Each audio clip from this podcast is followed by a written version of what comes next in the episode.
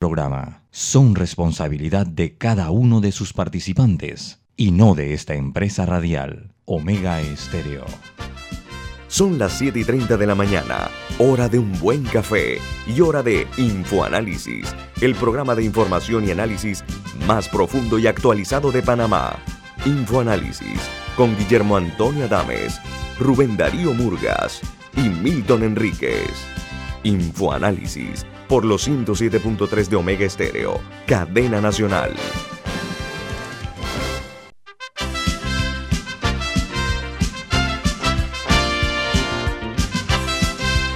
Señoras y señores, muy buen día, bienvenidos. Esto es Info Análisis. Este es un programa para la gente inteligente. Hoy es 15 de septiembre del año 2021 y este programa es presentado por por Café Lavazza, un café italiano espectacular que usted puede conseguir en los mejores supermercados, lo puede pedir en los mejores restaurantes y también solicitar servicio a domicilio por internet a través de www.lavazzapanamá.com. Café Lavazza, un café para gente inteligente y con buen gusto, presenta Infoanálisis. Eh, Infoanálisis se escucha a través de la señal de Omega Estéreo con cobertura nacional en la frecuencia 107.3 y 107.5, 107.5 en el área de las provincias centrales. También se hace en la página web de Omega Stereo, pueden hacerlo y en la app de Omega Stereo está disponible tanto en Play Store como en App Store. en sus televisores nos pueden sintonizar en el canal 856 de Tigo. Y en su celular y computadora nos pueden ver y escuchar en Facebook Live. El programa queda colgado en YouTube, así que si se perdió el programa de ayer, de hace unas semanas, un mes, puede ver el programa. Todos los programas están en YouTube, en video. Vamos a entrar en materia, como de costumbre, con las noticias que hacen primera plana en los diarios más importantes del mundo. Iniciamos en los Estados Unidos, donde el general de mayor rango de ese país cree que Donald Trump enloqueció tras perder las elecciones. Él se llama el general Mark Millery, no, Mark Milley. Él dice que hizo dos llamadas a China para darles garantías de que no iban a atacar a China y dice que temió que en sus últimos días en el cargo Trump llevara a los Estados Unidos a un conflicto armado. Eh, esta nota en el eh, aparece eh, los datos, los detalles de un nuevo libro que acaba de escribir Bob Woodward, el prestigioso periodista que ganaran varios premios por su investigación en el caso Watergate. Y en Cuba se prevé para noviembre que la vacunación del 90% de la población se dará y el regreso del turismo tras casi dos años de cierre. Dice que el sector que más divisas aporta a Cuba es precisamente, o aporta a la economía cubana, es el turismo.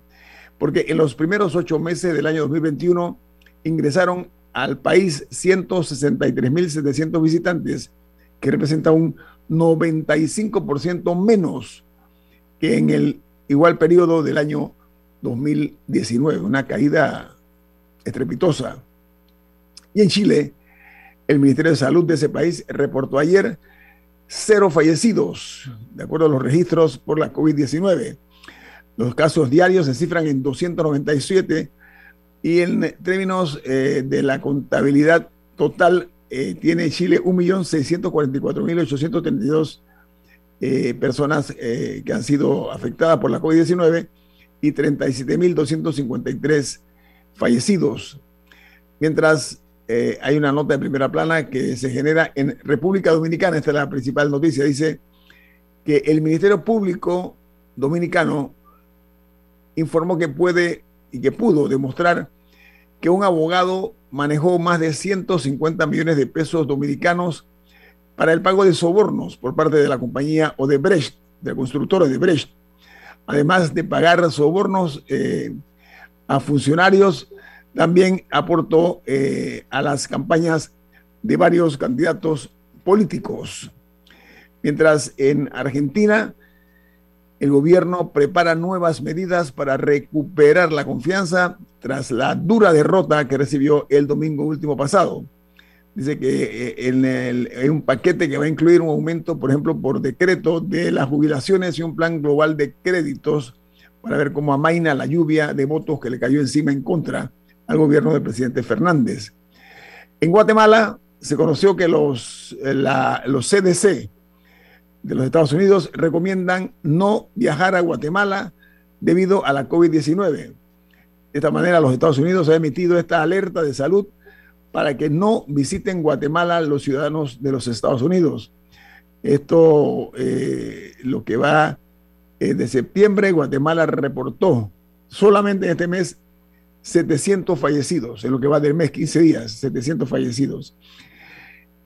Mientras en Haití, el primer ministro destituye al fiscal que solicitó un juez para abrir una investigación al jefe de gobierno de Haití en calidad de imputado por el asesinato del expresidente Jovenel Moise.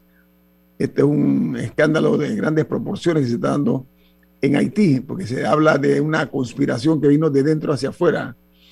Mientras eh, hay una noticia de Afganistán que dice que ayer el canciller talibán informó lo siguiente, dice, Afganistán es seguro y está abierto a la inversión. Eh, eso lo dijo en una conferencia de prensa y añadió que hemos establecido la seguridad en todas las provincias del país y no hay combates ni inseguridad en Afganistán. Un, un, llamado de atención sobre, sobre la intención de ellos de que vayan turistas a Afganistán. Y en Costa Rica anuncian la restricción vehicular desde las 9 de la noche a partir de este sábado y domingo. Dice que habrá alternancia de placas. El sábado, por ejemplo, podrán circular las placas que son pares y los domingos las impares, y con el propósito de frenar eh, el pico de contagio de la COVID-19 que están eh, en este momento eh, afectando a Costa Rica. Mientras en Perú, dice que el partido del presidente Castillo está recolectando firmas para convocar a una asamblea constituyente, que es una de las promesas de campaña del ahora presidente Pedro Castillo. Mientras en El Salvador el Ministerio de Salud inmunizará a menores de 11 años con las vacunas Sinovac y Sinopharm. Ambas están siendo fabricadas en China. La Organización Mundial de la Salud, OMS, aún no autoriza la vacunación para esta población de 11 años. Ya ellos dijeron que lo van a hacer los salvadoreños. Mientras en Ecuador se analiza eh, la vacunación anti-COVID de los niños de 6 a 12 años. Dice que la fecha prevista para su inoculación será a mediados del mes próximo, del mes de octubre. Por otra parte, en México la principal noticia es que el, volcán Popocatépetl vuelve a generar explosiones y levanta una columna de humo de más de un kilómetro de altura. Dice que los vapores, gases y cenizas se dispersan hacia el noreste mexicano. Mientras en Venezuela, incorporar a Alex Saab al diálogo de México es un objetivo que se ha firmado ya el gobierno de Nicolás Maduro. Saab dice eh, que, el, según el gobierno, dice que está detenido en Cabo Verde, no, ellos dicen que no está detenido, sino secuestrado. La situación es que desde hace más de 400 días está a la espera de su extradición a los Estados Unidos, que quiere llevarlo a ese país para que se presente a la justicia estadounidense. Mientras en Nicaragua, eh, dice la nota que la cantidad de, de COVID-19 va en ascenso eh, y porque hay 675 personas que se han contagiado en la última semana, según el Ministerio de Salud de Nicaragua. Se dice que esa información es cierta, se habla de mayor cantidad. Dicen que el gobierno está manipulando, el gobierno nicaragüense está manipulando esas cifras. Y dice que en los últimos días se reportó además el colapso de los hospitales diferentes partes del país.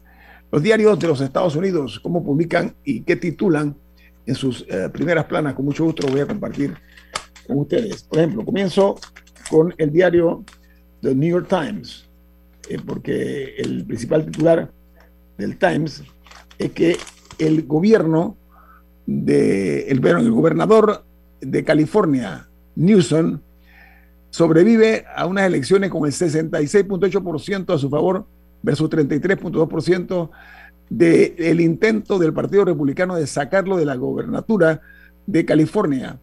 Dice la nota del New York Times que eh, terminó este intento de los demócratas en una severa derrota. mientras el Washington Post... Perdón, el intento era de los republicanos de sacarlo, de sí. demócrata. Sí, los republicanos, ellos fueron los que propusieron eh, eh, sacarlo del cargo. Oiga, el diario The Washington Post, su primera noticia dice, la Casa Blanca considera o consideró el mandato de la vacunación para viajeros internacionales y dice que la idea fue descartada luego que algunos asesores expresaran su preocupación de que sería poco práctico pedir pruebas de vacunación cada vez que un pasajero monta en un avión. Mientras el diario The Wall Street Journal, en su primera plana, titula Facebook sabe que Instagram es tóxico para niñas adolescentes, según un documento que publica la compañía Facebook. Dice que sus propias investigaciones muestran el significativo problema que representa un problema de salud mental que representa eh, esta, esta opción y Facebook está eh, minimizándolo en público, pero ya trascendió que en efecto eh, es lesivo para la salud. Ellos hablan de que intoxica el, el, así que para que muchos padres de familia presten atención. Causa, que causa problemas de salud mental, particularmente en niñas adolescentes. Sí, esto, yo creo que aquí en Panamá nosotros debemos tener, tomar en cuenta porque esto lo dice la misma empresa, eh, eh, aunque ellos han tratado es que esto es parte de una investigación que ha hecho el Washington Post que se llama los Facebook Files, los archivos de Facebook, me imagino, en el que tuvieron acceso a documentos internos de la empresa. Entonces lo que dicen es que lo que Facebook dice en público, porque Facebook es el dueño de Instagram, no se compagina con lo que la empresa habla en privado. O sea, el conocimiento que ellos sí tienen del daño que hace eh, su plataforma, en público lo niegan. Ok, muy bien. Bueno, aquí termino con las notas internacionales. ¿Tiene alguna nota usted, Don Milton, internacional? ¿No? Ok. Eh, bueno, para las Olimpiadas de este año hubo un caso de una atleta estadounidense que se llama Shakari eh, Richardson, creo que es el apellido, que no pudo competir, era una de las promesas del, del, equipo de atletismo estadounidense y no pudo competir porque eh, en un examen estos de dopaje dio positivo por eh, marihuana. Y eh, marihuana, si bien no es una, no es una, eh, no es una sustancia para mejorar el rendimiento, sí está en la lista de sustancias prohibidas. Así que llamó mucho la atención cuando le prohibieron competir en las Olimpiadas por, ese, por ese dopaje. Ella, ella dijo que lo había hecho porque su mamá se había muerto, en efecto se había muerto una semana antes de, del, dopaje y que, ella, y que ahí lo había consumido eh, y que no había tenido nada que ver con su, con su, con su rendimiento. Y de hecho van a revisar la norma sobre si debe, sobre si debe seguir siendo una sustancia controlada eh, en estos cuerpos de atletismo. Y me parece interesante tomando en cuenta que varios países ya lo van legalizando, entonces se vuelve más complicado castigar a atletas por, por utilizarlo. Así que la, aunque para 2022 se va a mantener la, la prohibición, la, revisión sería de 2023 en adelante. Pero sí, hizo mucho ruido en Estados Unidos cuando se le prohibió a esta atleta competir y me, parece interesante que, se va a hacer esta revisión. Vamos al corte comercial. Esto es Info Análisis, un programa para la gente inteligente.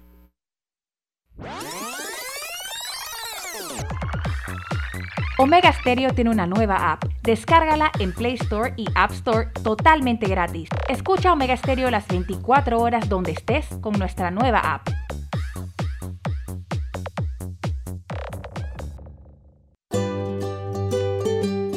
En la vida hay momentos en que todos vamos a necesitar de un apoyo adicional. Para cualquier situación, hay formas de hacer más cómodo y placentero nuestro diario vivir. Sea cual sea su necesidad, en Hogar y Salud los apoyamos haciéndole la vida más fácil, porque contamos con la experiencia necesaria para recomendarle lo que usted necesite. Recuerde, Hogar y Salud les hace la vida más fácil.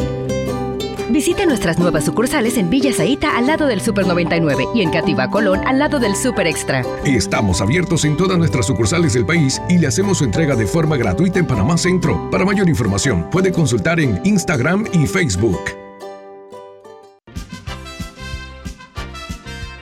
Ya viene InfoAnálisis, el programa para gente inteligente como usted.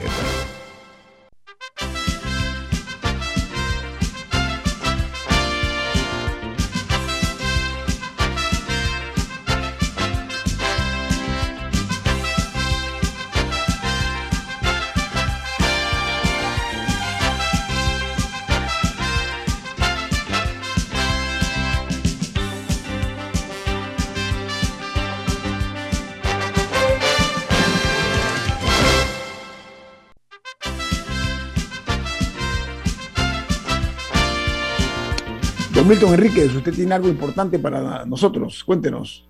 Así es, Bento Pio Box es la forma más segura y confiable de traer sus compras por Internet con una tarifa aérea de hasta 1,95 por libra y tarifa marítima de hasta 1,50 por libra con entrega gratis. Además, puede hacer seguimiento en vivo de sus pedidos en la app de Bento Pio Box y puede llamar al 62 554285 62 554285 Bento Pio Box Bento con B de Veloz. Bueno, gracias, don Milton. Eh, amigos, el, comentario obligado antes de pasar con nuestro invitado es eh, la marcha ah, pacífica cívica que se dio el día de ayer. Numerosa cantidad de personas asistieron. Eh, eso llevó ayer mismo a que el presidente de la Asamblea Nacional se reuniera con los magistrados del Tribunal Electoral con el claro propósito ah, de ponerse de acuerdo en el tema este, porque los ciudadanos eh, no únicamente eh, protestaron en la capital de la República, sino en varias provincias, en varias capitales de provincia, eh, por las, lo que denominan las arbitrariedades de los diputados de la República en los cambios que estaban proponiendo para reformas electorales, donde se mantenía y se consolidaba, la, por ejemplo, la impunidad que ha sido tan cuestionada, el, el, el oportunismo eh, del cual lucen eh, muy orgullosamente, y eh, las pocas leyes efectivas que ellos consiguen para el país. Entonces, ante esta situación, los magistrados se reunieron con la Asamblea y la Asamblea, entonces, tratando de amainar una posible lluvia, anunciaron que iban a posponer las, las, los cambios que han propuesto. Yo siento eh, que no sería eh, prudente eh, subestimar este movimiento que ayer se vio a través de todos los medios con cobertura nacional. No sé ustedes qué opinan, Milton y Camila. el magistrado Heriberto Araúz el magistrado del Tribunal Electoral, Heriberto Araúz, ayer hizo la aclaración que no es que se va a empezar de cero, porque dice que ya hay ciertas cosas con las que ellos sí están de acuerdo de las que se aprobaron. Así que hay que ver qué se hace en esta mesa técnica. En este país nos encantan las mesas técnicas, diálogos y etcétera. Eh, al final quienes van a discutir esto en primer debate son las mismas personas que ya lo discutieron. Así que será también interesante ver, ver los cambios de posición entre lo que presentaron inicialmente en la comisión de gobierno y lo que salga el documento de ahí. Eh, sí me parece que es una manera de, bajar un poco las, las revoluciones alrededor del tema, enfriar un poco el tema, pero al final el reloj sí está corriendo y las reformas electorales sí tienen que estar aprobadas en tercer debate y sancionadas y todo antes, creo que antes de febrero, me parece que es la, la absoluta fecha límite porque ya comienza el calendario electoral para las próximas elecciones. Así que ya veremos qué sale de ahí. ¿No, Milton? Sí. Desde hace muchos lustros, nosotros venimos sacando del primer órgano del Estado el debate de los temas nacionales, con lo cual se hace más irrelevante la representación popular electa de esa forma. Los temas nacionales deben ser discutidos en la Asamblea Nacional, a veces alrededor de leyes a veces alrededor de informes de comisiones investigadoras, etcétera. Pero sacar los temas importantes del debate de la Asamblea devalúa a la Asamblea aún más. Ahora, cuando la Asamblea hace un debate precipitado, que al final no es debate, eh, pasando las cosas a tambor batiente, también se devalúa. En el tema de las reformas electorales hay una particularidad, y es que la ley electoral establece un procedimiento de consulta, del cual hemos hablado, en donde se legitima la participación en el foro del Tribunal Electoral, de la Comisión de Partidos Políticos y de la Comisión de Reformas Electorales, una, un debate previo. Pero una vez que eso llega a la Asamblea, toda discusión debe ser en la Asamblea. no en foros externos, no en la Cámara de Comercio, no, en la Asamblea, donde deben concurrir los magistrados y deben concurrir los presidentes de partidos políticos y deben concurrir las organizaciones de sociedad civil, pero en un debate en donde la Asamblea permita debatir, donde la Asamblea permita participar y gane nuevamente legitimidad ciudadana. Trasladar el tema fuera de la Asamblea es la confirmación del fracaso de la Asamblea como ente representativo de la voluntad popular y es un tiro en el pie. Lo que tenían que haber hecho en la Comisión de Gobierno es haber hecho un debate serio, amplio, sosegado, tomarse el tiempo necesario para que todo aquel que quisiera participar lo haga. Yo repito, si en la propuesta que vino de la, de la Comisión de Reformas Electorales encabezada por el Tribunal Electoral se eliminaba, por ejemplo, el fuero electoral y la Asamblea lo restableció, la Asamblea, en mi opinión, hizo lo correcto, porque eliminar el fuero electoral es invitar, poner la maquinaria judicial selectivamente en contra de los disidentes al gobierno de turno. Y el, y el fuero electoral tiene un propósito higiénico para el proceso electoral. Así que la Asamblea estaba corrigiendo un error al restaurar el fuero electoral. O sea que yo pienso que la Asamblea no está obligada a hacer un sello de goma para aprobar todo lo que le mande este Consejo, pero sí debe tomar en cuenta y hacer partícipes a los protagonistas de esa etapa de los debates y no aprobarlo a tambor batiente. Yo mi opinión es que esto debe volver a la Asamblea y discutirse con seriedad y sosiego. Y esto que han hecho, como muy bien dice Camila, es una maniobra diversiva para bajar la presión de la opinión pública. Yo siento, eh, primero, que la Asamblea ahora va a tener que actuar a la defensiva ante su manifiesta intención de eh, buscar mayor eh, transparencia en los actos legislativos.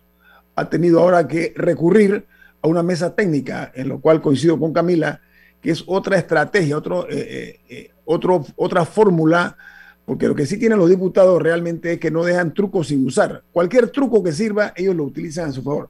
Hay que entender muy bien, muy claro, que el día de ayer, lo que ocurrió ayer, sean la cantidad de personas que yo vi bastante eh, panameños y panameñas ahí, debe evitarse que, eh, que siga creciendo ese malestar, ese enojo popular ante la actitud asumida por algunos diputados que siente que nosotros somos una finca, que ellos son los señores feudales y nosotros somos pues los, los mansos eh, componentes del rebaño. No, no, no, está muy lejos de eso.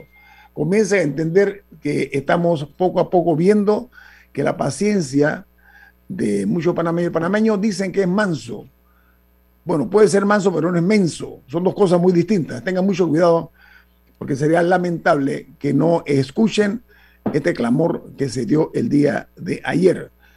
Eh, no únicamente en la capital de la República, repito, sino en capitales de provincia. Una cosa muy eh, inusual en este país. Esto no se ve todos los días. Así que lo que podría ser una bola de, nieve, como se denomina a veces coloquialmente, mejor es que la detengan ya y hagan una reflexión, hombre. Entiendan, eh, no pueden tratar de... Ustedes son gobernantes porque nosotros, nosotros somos los que los gobernamos ustedes. Ustedes son subalternos nuestros, nosotros pagamos su salario, pagamos todos los beneficios que reciben. Lo hacemos estoicamente, ¿ok? Y todavía persiste eso. Entonces, vamos a comenzar a poner las cosas en su lugar. Yo creo que es saludable que no se imponga la arrogancia usual en algunos diputados y tomen esta señal sonora, sonora, eh, de parte de un sector de la población que ve con mucha preocupación que están como un, como un eh, caballo desbocado, hacen lo que quieran sin tomar en cuenta a la ciudadanía. E, e, ese yo creo que debe ser el inicio de lo que ojalá eh, fructifique, pero lo de la mesa técnica, eso, igual que las comisiones, no vamos a nombrar una comisión para tal cosa.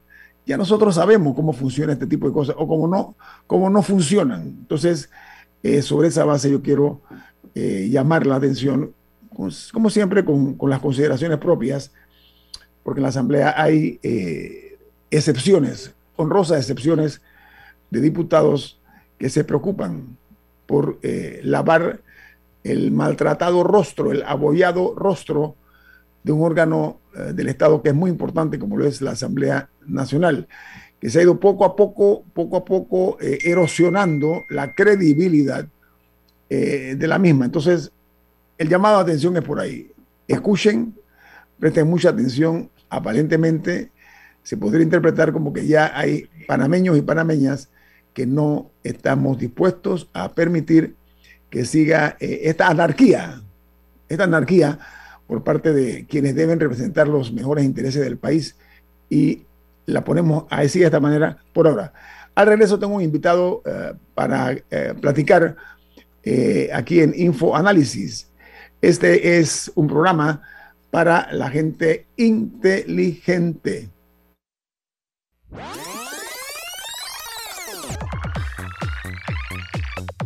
Omega Stereo tiene una nueva app. Descárgala en Play Store y App Store totalmente gratis. Escucha Omega Stereo las 24 horas donde estés con nuestra aplicación 100% renovada. Si nos cansamos de la rutina, inventamos una mejor. Con Claro es posible. Activa tu super pack de 5 balboas por 7 días que incluye un gigabyte para compartir, ilimitada y minutos ilimitados. Actívalo en miclaro.com.pa. Claro que es posible.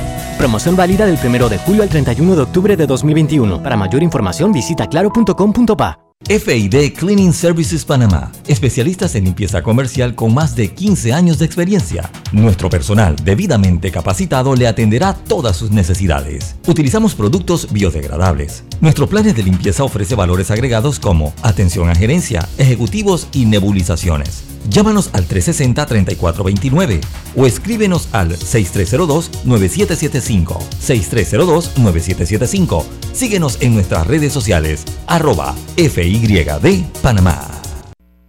Oye, ¿tú ya te vacunaste? No, aún lo estoy pensando. Pero si las vacunas son una esperanza de volver a una vida normal y salvar vidas. Hoy desde Panama Ports queremos enviarle un mensaje a los panameños. Vamos todos a vacunarnos como un país que quiere salir adelante, con positivismo y buena actitud. Por eso, ponle el hombro al COVID-19 para que juntos podamos salir adelante. Presta atención a los lugares y días donde estarán vacunando. Panama Ports, 25 años unidos a Panamá. Ya viene InfoAnálisis, el programa para gente inteligente como usted.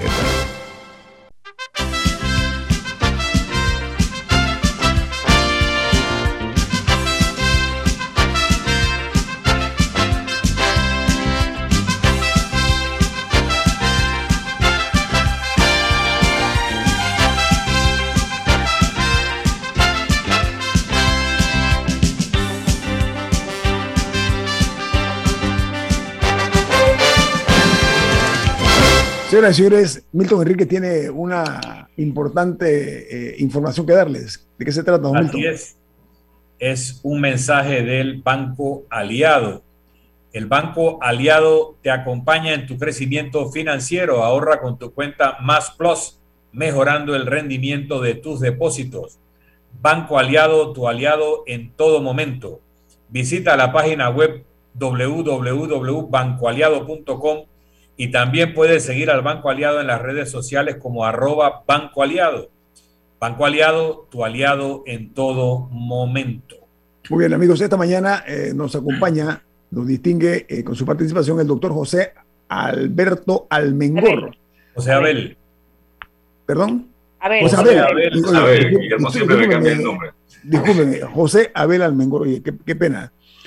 Eh, él ha sido, ocupado cargos importantes, fue fiscal de drogas en, varias, en varias áreas, además eh, fue magistrado de la sala penal, eh, la sala de lo penal en la Corte Suprema de Justicia, un hombre con una trayectoria interesante, además que es más que un abogado, también un escritor, tiene cerca de 20 libros que ha, escrito el doctor Almengor, aquí tengo uno que él me, él me regaló, así, ahí lo voy a mostrar aquí, es de su, sobre uno de sus ancestros, ¿no? Creo que era su, su bisabuelo, doctor Almengor, ¿no? Sí, ese era, ese era mi bisabuelo y, y antes que todo un saludo para Camila, Milton y, y Guillermo y agradecido por la, por, la, por la oportunidad. Ese era mi bisabuelo que fue fiscal de, de la Fiscalía del Juzgado Nacional en Ajá. 1915 y que manejó un caso interesante que fue el caso de Viernes Santo de Colón. El caso de Viernes Santo de Colón fue eh, un juego de béisbol que se dio en el área de Colón y en donde murió un soldado norteamericano que se llamaba Maurice Langdon y eh, esto generó toda una, una, una crisis diplomática con el gobierno de los Estados Unidos. El canciller Ernesto Telefebre, posterior fue, posteriormente fue el presidente de la República, y este caso desembocó en el desarme de la Policía Nacional de armas largas, es decir, de bayonetas. Eh, desde ese momento la Policía Nacional no tiene armas largas, y esto lo digo porque se acusaba a la policía panameña de que, era, eh, que no estaba capacitada, que era agresiva y que era violenta, y se señaló eh, a un soldado que era el cabo Carlos Núñez como que estaba haciendo disparos a los trenes, eh, fue capturado por las unidades de policía de los Estados Unidos, puesto a órdenes de Panamá y eh, Panamá, luego de la investigación, determinó que este señor fue visto haciéndole disparos a los trenes, más no directamente al soldado Orlando. Esto generó toda, toda la crisis que desembocó en, la, en el desarme de la Policía Nacional. Muchas de esas armas fueron vendidas en Estados Unidos, en el consulado de Nueva York, y las otras se mantuvieron en la presidencia, fueron usadas en la guerra de Coto. Entonces, esto, esto fueron una serie de, de, eventos históricos que iniciaron con los dos eventos del Cocoa Grove de 1912, el, 4 eh, de julio de 1912 y eh, de febrero de 1912, en donde también se dieron revueltas en, el popular barrio de Cocoa Grove, que era el 4 de julio, eh, porque los soldados norteamericanos en esos momentos ingresaban a Panamá en los días, en los días libres a efecto de hacer celebraciones en bares y estas cuestiones y había mucha tensión producto de, la, de temas primero que todo raciales y, temas, de, temas de nacionalismo. Entonces eh, se dieron muertos en diferentes ocasiones en estas dos, en los dos eventos de Cocoa Grove y Viernes Santo de Colón que desemboca en lo que es el desarme de la Policía Nacional. El libro se llama... Ese, es el concepto de la obra, ¿no? Sí, la obra se llama Evaristo Almengor Bendibur, su vida, su época y su legado. Es, una obra, una obra del, del, doctor José Abel Almengor Echeverría. Ahora sí, ¿no? Sí, así es. Oiga, entremos en materia, porque hay, algunas eh, asignaturas pendientes en cuanto al sistema de justicia panameño. Una de las cosas que inquieta es que hay un número importante de jueces y magistrados que no son titulares, eh, están eh, en el cargo de manera interina eh, ¿Usted qué opina de eso? ¿Cuál es el riesgo de eso? Si, es que lo hay desde su perspectiva jurídica. Mire, eh, existe una, una ley de carrera judicial de hace algunos años, eh, la cual no, se, no se ha nombrado todavía en titularidad, no está funcionando en titularidad el Tribunal de Integridad. El Tribunal de Integridad es el que tiene que ver con, con el manejo de todas las faltas que pueden cometer los, los jueces. Y esto es grave porque el sistema penal acusatorio tuvo que ser implementado a través de nombramientos que fueron realizados por el Pleno de la Corte Suprema de Justicia y por la Sala Penal. Es decir, ellos fueron los que nombraron de manera interina a los jueces, eh, específicamente los tres tipos de jueces que hay, ¿no? Los jueces que son los jueces de garantía, los jueces del Tribunal de Juicio y los jueces de cumplimiento. Todos fueron nombrados de manera interina por estas dos entidades. Existe un Tribunal Superior de Apelaciones que debiera ser, por lógica, el superior jerárquico en la estructura del, antiguo sistema penal inquisitivo mixto. No obstante, este Tribunal Superior de Apelaciones no es el superior jerárquico, no es el que atiende las, las quejas, los reclamos, sino que en teoría eh, debiera ser en este momento, se están presentando ante el Pleno de la Corte Suprema de Justicia, los cuales están dilatando de manera significativa la resolución de esas quejas, producto de que se está esperando que ya entre en propiedad del tribunal, eh, el tribunal este de, ética, el tribunal que tiene que ver específicamente con el manejo de este tipo de temas, que a mi juicio tampoco es la solución porque los nombramientos son únicamente por tres años, es decir, no hay una estabilidad de los funcionarios que van a proceder a analizar este tipo de quejas. Esto trae eh, como eh, situación en el país de que todos esos jueces son interinos y que si se toma una decisión que no es la decisión que de alguna manera eh, es acorde con, alguna, con algún planteamiento, con alguna posición de algún miembro de la Corte Suprema de Justicia, eh, pudiese darse una remoción de los jueces. Y esto eh, afecta de manera tangencial uno de los principios más fundamentales de los jueces, que tienen que tener estabilidad en sus cargos. Porque si no existe estabilidad en sus cargos, la justicia sufre. Esa es la, la situación actual y real de los nombramientos que se dieron el 2 de septiembre del, del 2016 para la implementación del SPA. Yo agregaría que incluso el, mayor fiscal del país, el procurador, actualmente este es un procurador encargado ese es un tema, Camila, que es un tema gravísimo, el tema, el tema de la Procuraduría General de la Nación, porque eh, el Procurador General de la Nación requiere estabilidad en su cargo. Y nosotros hemos visto las actuaciones del, Procurador eh, Caraballo, se ha podido ya hacer una medición de más o menos cuál es su desempeño. Él viene desde adentro de la institución como fiscal de droga, fiscal este, de crimen organizado, y eh, se puede conocer que él es una persona que sabe cómo se dan las se infiltra una organización criminal. Entonces, si ya la decisión es dejarlo, hay que llevarlo uh, a la asamblea, hay que proceder con el nombramiento en titularidad y no mantener al señor con esa espada eh, en, su, en su cuello de que cualquier día puede ser eh, removido si no se acopla a alguna directriz que se le pudiese eventuar eventualmente dar. Eh, ese, es el problema con la Procuraduría General de la Nación. En estos momentos, y eso afecta la totalidad de la estructura, la totalidad de la estructura que se mantiene en la misma situación de zozobra. Eh, aprovechando que estamos hablando con un ex fiscal de drogas, recientemente tuvimos en este programa a la periodista Adelita Coriat, que eh, realizó una investigación sobre el tema de la droga en los puertos, la infiltración de droga en los contenedores. Y ella comentaba que hace, creo que dijo que hace más de 10 años ella había hecho una investigación similar y que las cosas no han cambiado. Y que, o sea, que como en más de una década los, los mismos sistemas de poder existen en los puertos. En su tiempo como fiscal de drogas, ¿ustedes lidiaron con casos de, de, de droga en los puertos panameños? Siempre, siempre se ha lidiado con, con el tema eh, de, de, la droga en los puertos. En la oportunidad cuando nosotros estábamos en la Fiscalía de Droga, estábamos avanzando eh, en concatenación con, la, con las aduanas a efecto de realizar un sistema escaneo, de escaneo de contenedores en tiempo real. Eso es lo único que puede frenar eh, el tráfico de drogas en los puertos, el escaneo de contenedores en tiempo real y la mayor cantidad de contenedores que usted puede escanear, porque aquí hay una realidad se trabajaba con perfiles de carga. ¿Qué significan los perfiles de carga? Analizábamos documentaciones de perfiles de carga que no encajaban las que no, que no encajaban las importaciones con las exportaciones de determinada mercancía, además de información de inteligencia que nos mostraba que en determinadas empresas o contenedores pudiese existir droga para proceder a bajar los contenedores y desarmar los pallets, desarmar la totalidad de un contenedor, con lo que eso implica en que se demora el movimiento comercial. La idea, no es atrasar el movimiento comercial y con esta información se logra incautar sustancias ilícitas. En esto hay que ser bien efectivo. Eso lo saben los lo que están ahí, incluido Milton, que fue ministro. Hay que ser muy efectivo porque la droga que no se incauta aquí, Camila, se incauta en Estados Unidos y en Europa.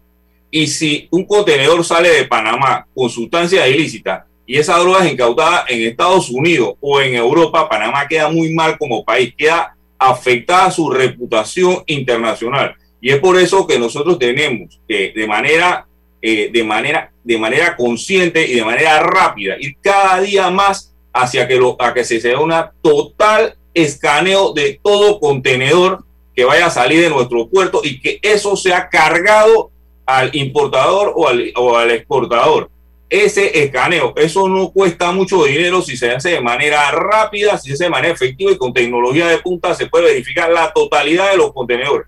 Lo que no puede suceder es que siempre, porque recuerde algo, Camila, siempre las organizaciones criminales eh, lo, lo más que quieren es tener personas dentro de los puertos, tener personas dentro de las oficinas de la Policía Nacional, del Ministerio Público. Ellos tratan de introducir personal de su planilla ahí o de comprar a personas que están en estas entidades de seguridad para tener información en tiempo real. Esa información en tiempo real le, facilita sus operaciones, le facilita poder, eh, de, a todas luces, poder saber cuándo se van a dar operativos antinarcóticos. Si usted tiene el cuerpo infiltrado de gente que trabaja para organizaciones criminales, van a ser erráticos los, las operaciones antinarcóticos, porque van a manejar información en tiempo real. Ahora, algo llamativo es que usted menciona que, en, que cuando usted estaba en la fiscalía, se estaba trabajando este plan para escáner. Usted renunció en el 2009, estamos hablando de hace más de 10 años. Y en la investigación de la periodista eh, Coriat menciona que no hay tales escáneres, que no, que no se está haciendo, como en más de una década no se, no se logró implementar este sistema de escáneres. Mire, nosotros, yo, yo esto es algo que cada vez que hablo me sorprendo, porque yo estoy, eh, nosotros estábamos trabajando esto con el difunto Daniel Delgado Diamante, o el final, cuando estaba en la dirección de aduanas, estamos hablando en el año 2008, ya se hablaba de escáneres y e inclusive, inclusive actualmente en este gobierno, eh, uno, uno de los temas que se conversó en la mesa de seguridad fue la colocación de escáner en tiempo real. Y tú sabes que estos equipos hay que irlos modificando, hay que irlos mejorando con, con el tiempo. Sí existió un trabajo de escáner, pero era un escáner que era de tipo selectivo. Es decir, que se decidía qué contenedor se bajaba y qué contenedor no se bajaba. Y ese tema nos ubica igualmente ante una selectividad, valga la redundancia, en donde qué contenedor se baja y qué contenedor no se baja. Hay que escanearlos todos, porque si los escaneamos todos, esto ya como algo, como algo de rigor para pasar la carga en un, en un puerto, que desde que va entrando por la puerta se escanea y se verifica totalmente si hay una irregularidad en las paredes, si hay una irregularidad en las puertas, en los sellos o en, la base del contenedor. Con esto usted puede eh, incautar no solo drogas, armamento, dinero en efectivo procedente del narcotráfico. Por los puertos se mueve de todo tipo de mercancía. Si nosotros, como, como dijo la periodista coreana, tenemos que en la actualidad bajar contenedores selectivamente, nosotros estamos ante un método arcaico que evidentemente facilita el trasiego de drogas a nivel internacional y que desprestigia la imagen país. Ahora, esa discrecionalidad que usted dice, eh, eh, eh, ¿a quién, en manos de quién queda esa, esa decisión de este sí, este no, señor? recuerde que recuerde que recuerde que las, las los, puertos, toda la seguridad de los puertos trabajan con, en concatenación o deben trabajar en concatenación con las oficinas del Ministerio Público las oficinas del Ministerio de Seguridad, que manejan información y que pueden dar esa información eh, de manera específica de qué contenedor pudiese tener o no sustancia ilícita. Colón ahora mismo es un problema gravísimo en el tráfico de drogas a través de contenedores y eso lo estamos viendo a diario. Ok, vamos a un corte comercial. Esto es Info Análisis, un programa para la gente inteligente. Omega Stereo tiene una nueva app. Descárgala en Play Store y App Store totalmente gratis. Escucha Omega Stereo las 24 horas donde estés con nuestra aplicación totalmente nueva. Si desea que sus colaboradores trabajen desde su casa, podemos ayudarle. En Solutexa somos expertos en aplicar la tecnología a las técnicas y trabajos de oficina. Contáctenos en solutexa.com.pa o al 209-4997. Solutexa.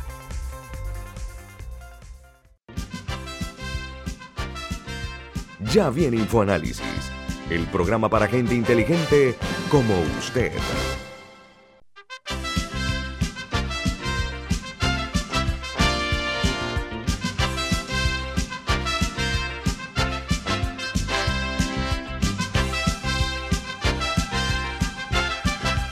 Amigos, continuamos platicando con el doctor José Abel Almengor, que es eh, nuestro invitado esta mañana, Don Milton.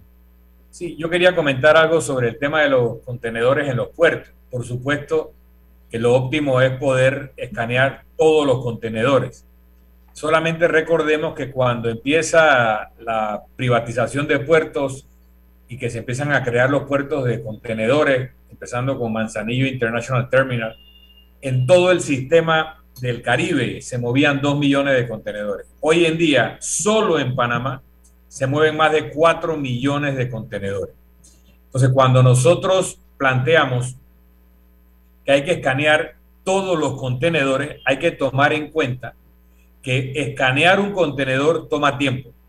Multiplicar eso por 4 millones o eventualmente 5 millones tiene una consecuencia en el costo de operación y en el costo del, manejo.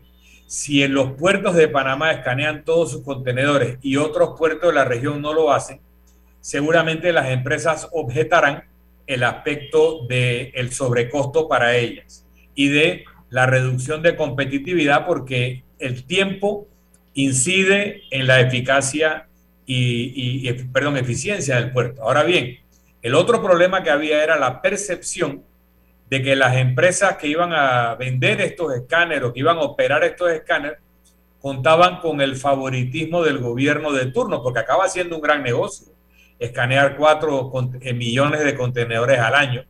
Pero al mismo tiempo estas empresas tenían que ser de confianza de los aparatos de interdicción de drogas de los países destino. O sea, eh, iba a haber una incidencia de los Estados Unidos, probablemente de Gran Bretaña o de la Unión Europea, en quiénes eran las empresas que iban a vender estos equipos o a brindar el servicio.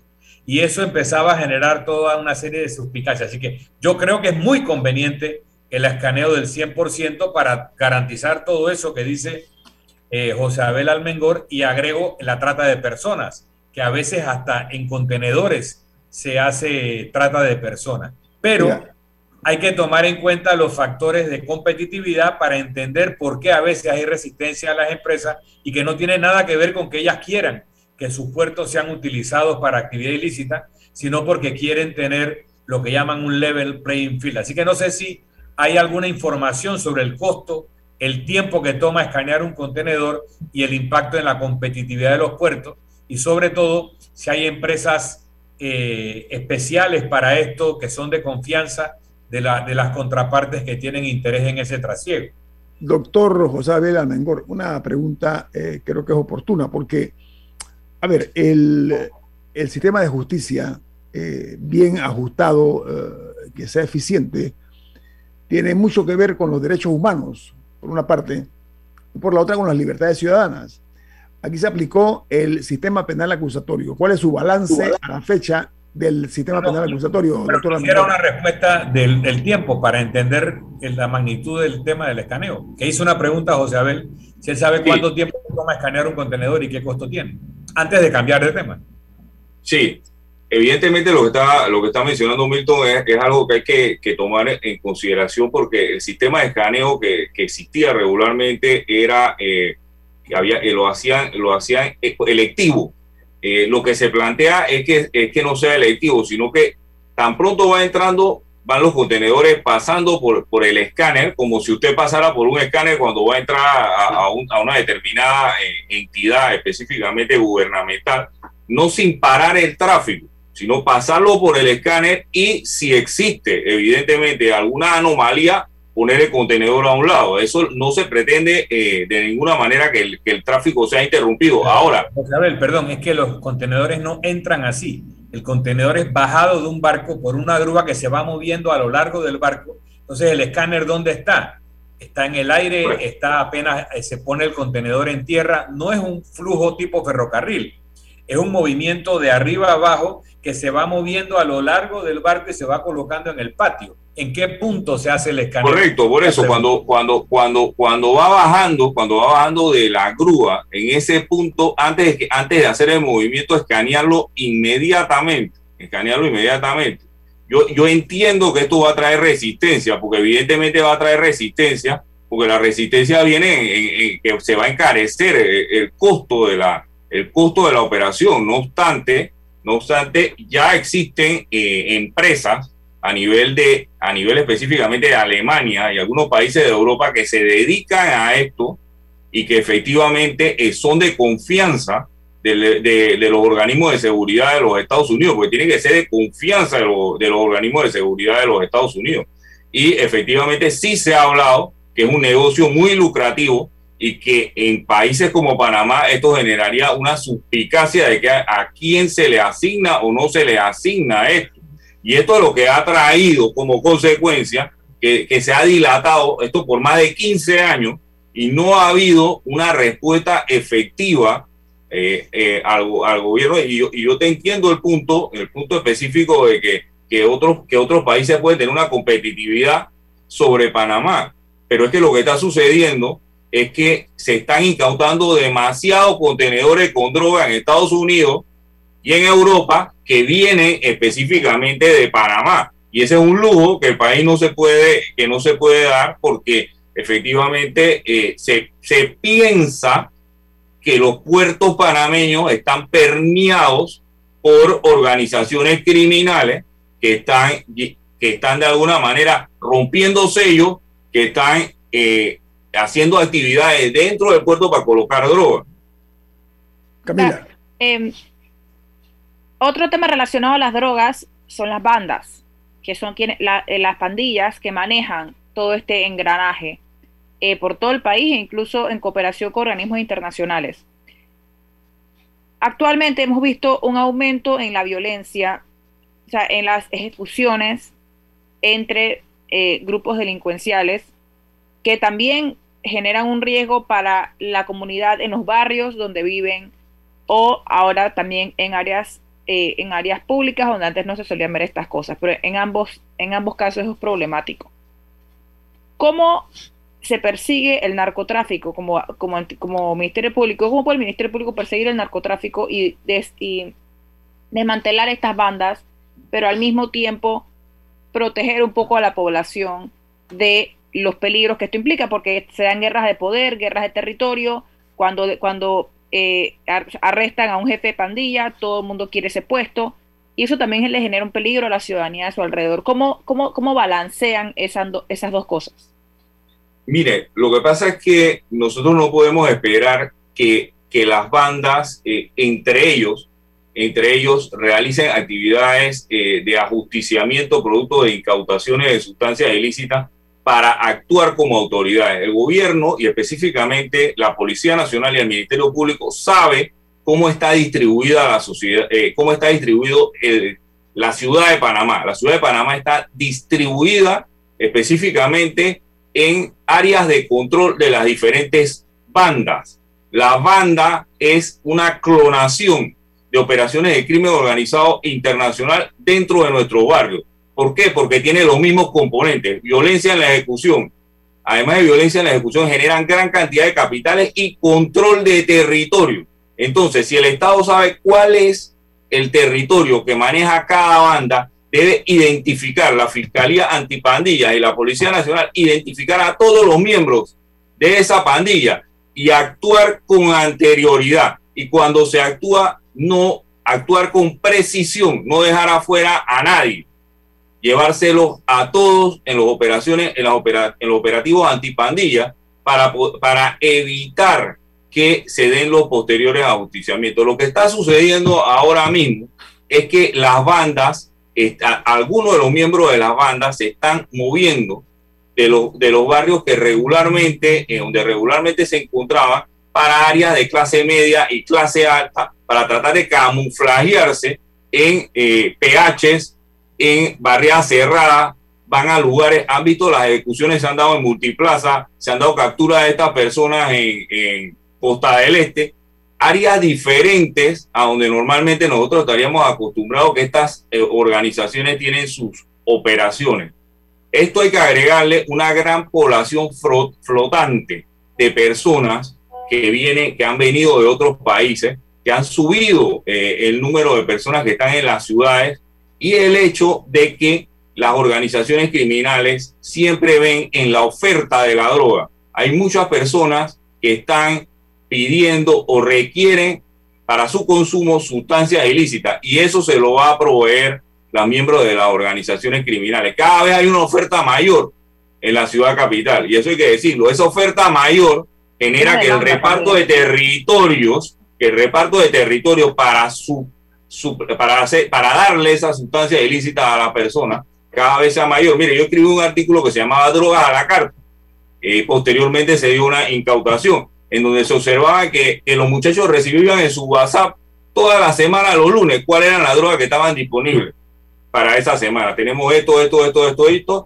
Entonces ellos qué hacían? Hacían los pagos por Yapi, hacían los pagos a través de los medios tecnológicos y electrónicos y las motos llegaban a sus casas la moto de estos famosos repartidores de delivery. Llegaban a su casa y le entregaban la, la, sustancia ilícita. Entonces, en pandemia decimos, ¿qué pasó con la venta de sustancia ilícita? Lo que pasó con, venta, con la venta de sustancia ilícita fue que mutó los medios como se daba la distribución. mutó, cambió, porque hay un entorno dinámico, un entorno que, un entorno que no existía antes, en donde usted veía de repente a un joven de, clase alta, de clase media, que estaba metido en San Sebastián, que estaba metido en Curundú y que dice, ¿qué hace ese joven a altas horas de la noche eh, en un carro fino en San Sebastián y en, eh, Curundú y en, y en Carraquilla? Bueno, estaba tratando de, de, buscar la sustancia ilícita. Ese tema de la oferta es lo que lleva a que parte de la droga se quede en Panamá y tenga que ser, eh, tenga que, y que haya un una pelea constante de territorio para la distribución de la, de la sustancia. En México, en México le llaman narcomenudeo, es, e, e, ese tipo de figura, ¿no? Que son los, los, los, narcotraficantes chiquitos que son los que distribuyen. Oiga, doctor José Abel Almengor, gracias por estar con nosotros esta mañana aquí en Infoanálisis. Se aprecian mucho sus comentarios, ¿eh? vamos a estar en contacto para el futuro. Muchas gracias, Guillermo, eh, Milton y, Camila. Estamos siempre a su disposición, que tengan un, un bonito, un feliz día y que en definitiva, el mensaje que mandó la, la comunidad ayer eh, es, que, es que todos los órganos del Estado tienen que, eh, tienen que irse renovando de manera constante. Aunque, aunque las personas no quieran, eh, esa renovación tiene que darse permanentemente, no se puede atornillar en los puestos. Hay que saber salir de los puertos. Y salir con dignidad, que es importante. Correcto.